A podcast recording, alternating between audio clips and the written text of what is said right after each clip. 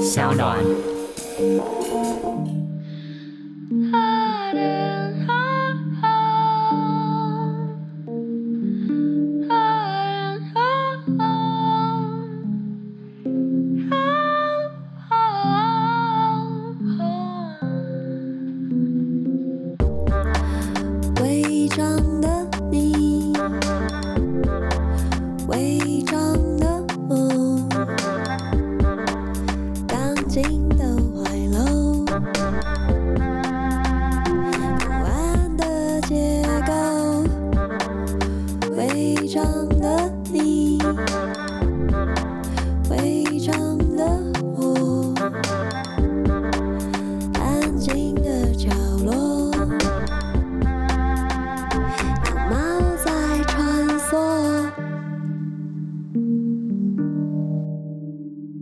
大家好。欢迎收听《骚原创节目》违章女生拉拉链。今天来到了意外的小单元——违章女生纯读书，只做纯的哦。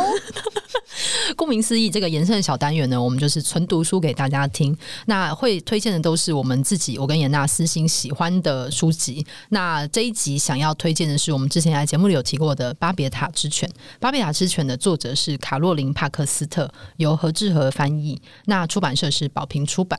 那这本书是我私心非常非常喜欢的书，我觉得还有很强大的疗愈功能。那这本书的起源是由一个伴侣的死亡开始的，这个人想要找到伴侣的死亡之谜。那现场唯一的目击证人就是一只狗，就是巴别塔之犬的那个剧名的题名的由来，就是他想要教会这只狗说话，希望这只狗可以告诉他他那天所看到的真实是关于这样的一个故事，然后非常多神秘的转折。那今天我们就会读它的开头的这个篇章。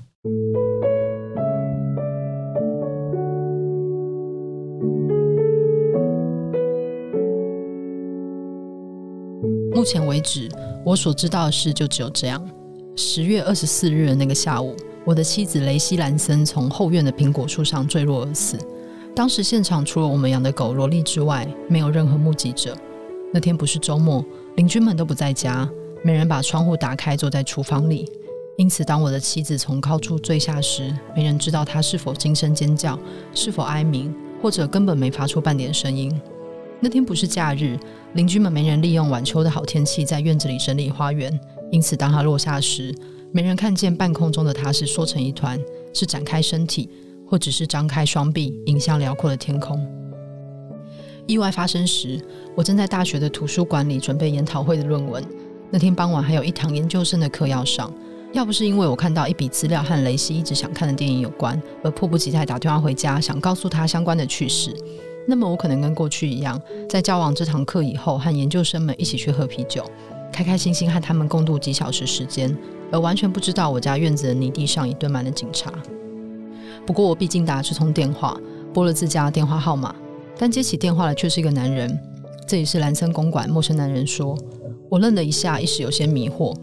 接着，我脑海中的记忆资料库便开始快速翻动，检索任何可能会为了某种理由而突然造访我家的朋友或亲戚，但就是比对不出电话那端的男子声音。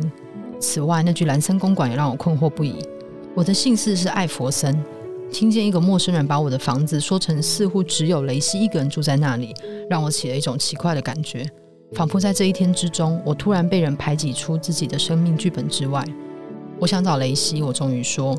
请问您是哪位？陌生男人问。我是她丈夫保罗·艾佛森。艾佛森先生，我是安东尼·史塔克警探。你家出事了，请你赶快回来。很显然，警方之所以会出现在我家，全是因为萝莉的关系。当我的邻居们一个个上完工回家时，他们都听见萝莉悲嚎痛哭的嚎叫声，一声声似永无止息的从我家院子传出。他们都知道萝莉，大部分人都认识她。都听过他的吠声和在院里追逐松鼠或小鸟时发出的喘息，但没人听过萝莉发出这样的声音。最先好奇过来打探的是我家左边的邻居吉姆·帕拉索。他走到篱笆旁，往我家后院看，登时明白发生了什么事。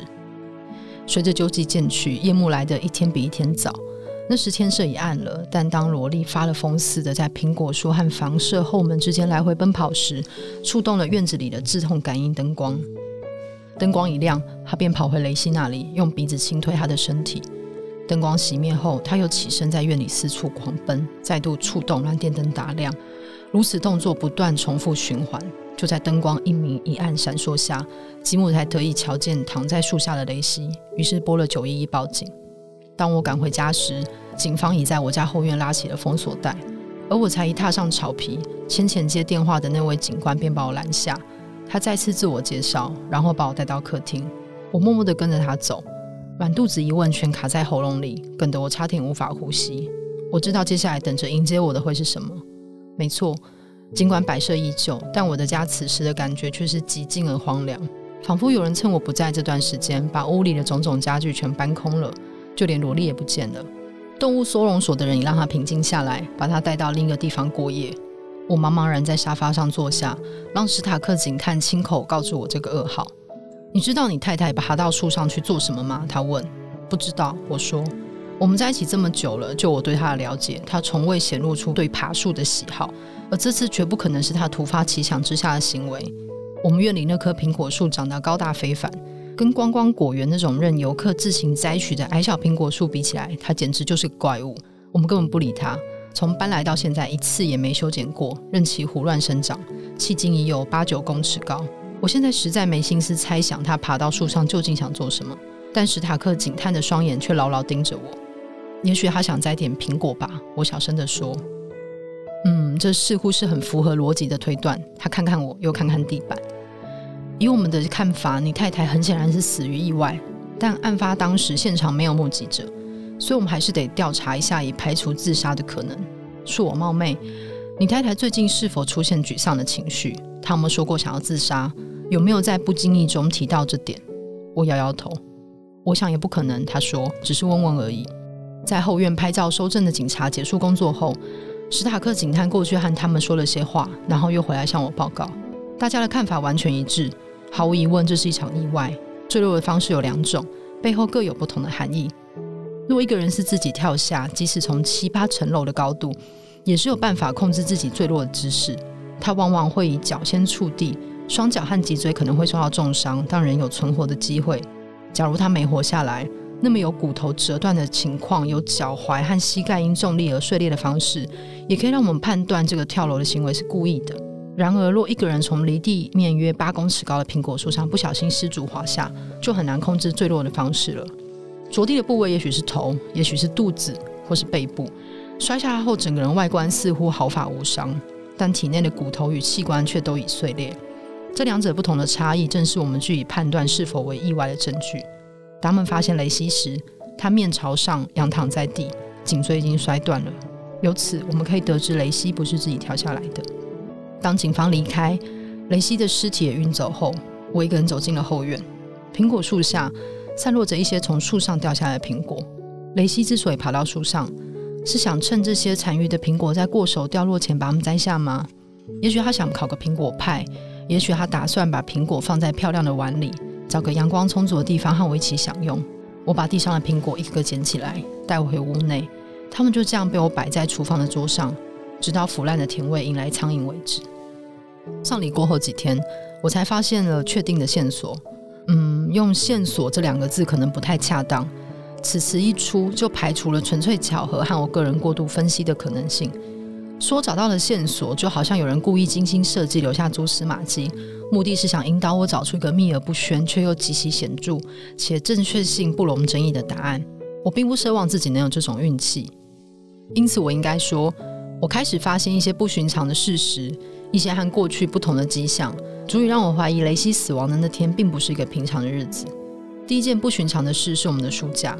我和雷西阅读的兴趣都很广泛，但是和大部分人一样，我们收藏这些书籍并没有一套有系统的方式。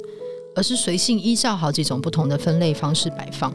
有些书架上的书是依尺寸归类的，一些开本较大的书全被摆在书架的最下层，而那些平装本的小书则塞在空间较小的地方。另一种归类法则是依照主题，例如我们所有的食谱都排在同一层书架上。不过这种归类法颇伤脑筋，后来就不了了之了。还有一种区分法是分成他的书和我的书。从书籍的主题可反映出我们两人不同的兴趣，而这些婚前就已各自拥有的书，就这么各成一区的待在自己的位置。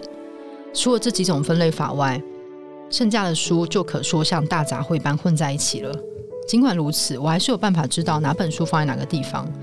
凭着记忆，我可以马上指出那本我在二十岁时颇为喜爱的小说，是夹在我们结婚时朋友送的诗集和那本我在夏天沙滩上消遣的科幻小说之间。若你再问那本我和别人合著的教科书放在何处，我也能马上指出正确位置，告诉你它就插在披头士传记和一本教你如何自己酿啤酒的书之间。正因如此，我才知道雷西在死前曾经更动过一些书籍的位置。第二件异常之事和萝莉有关。就目前所拼凑的，我发现雷西那天似乎从冰箱拿了一块牛排给萝莉。这块牛排本来是我们准备当天晚上烤来吃的。一开始我以为是雷西自己吃的这块牛排，只把骨头丢给萝莉啃咬。意外发生后几天，我在卧房角落发现了这块牛骨。问题是我只看到厨房的炉子上留着一个平底锅，却没发现使用过的盘子和刀叉。洗碗机的门是关着的。那天早餐后，我曾让它运转一次。当我打开时，发现没人跟动过我的亲手杰作，里面的杯盘仍依照当天早上排列的方式摆放。洗碗机没人碰过，水槽边的杯盘沥水架上也是空的，擦盘子用的抹布也没有沾湿。这种种现象让我导出两个结论：雷西若不是给萝莉一个惊喜，让她得到一整块肉排，否则就是自己站在炉子前，在她生命的最后一天，用手。代替叉子吃掉了重达二十盎司的牛排。现在再仔细想想，当然还有可能有第三种剧本，而这可能才是最理想的情况。说不定他和萝莉一人一半共享了这块牛排。也许这些事件根本不具任何意义，但是悲痛中的我正尽一切努力想合理解释我妻子死亡的原因。不过我发现的证据实在够古怪了，足以让我怀疑那天的事，怀疑是否真的是因为苹果的诱惑才让我的爱妻拔上那棵巨树。我只有萝莉这位目击者，他不但目击了雷西的死，也目击了所有导致这个意外的过程。他从早到晚都盯着雷西的一举一动，从第一天到最后一天，我和雷西的婚姻关系都一览无遗地呈现在他眼前。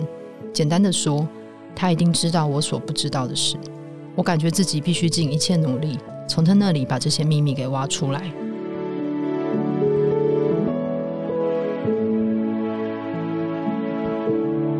以上是《巴别塔之犬》的第一个章节，就是它的开头。这个主人公想要想尽办法的去找到所有事实的真相，虽然所有事情已经过去了，但很想知道从头到尾到底发生了什么事情。那这个小说后面有非常多神秘而奇异的转折，那在此非常推荐给大家，谢谢。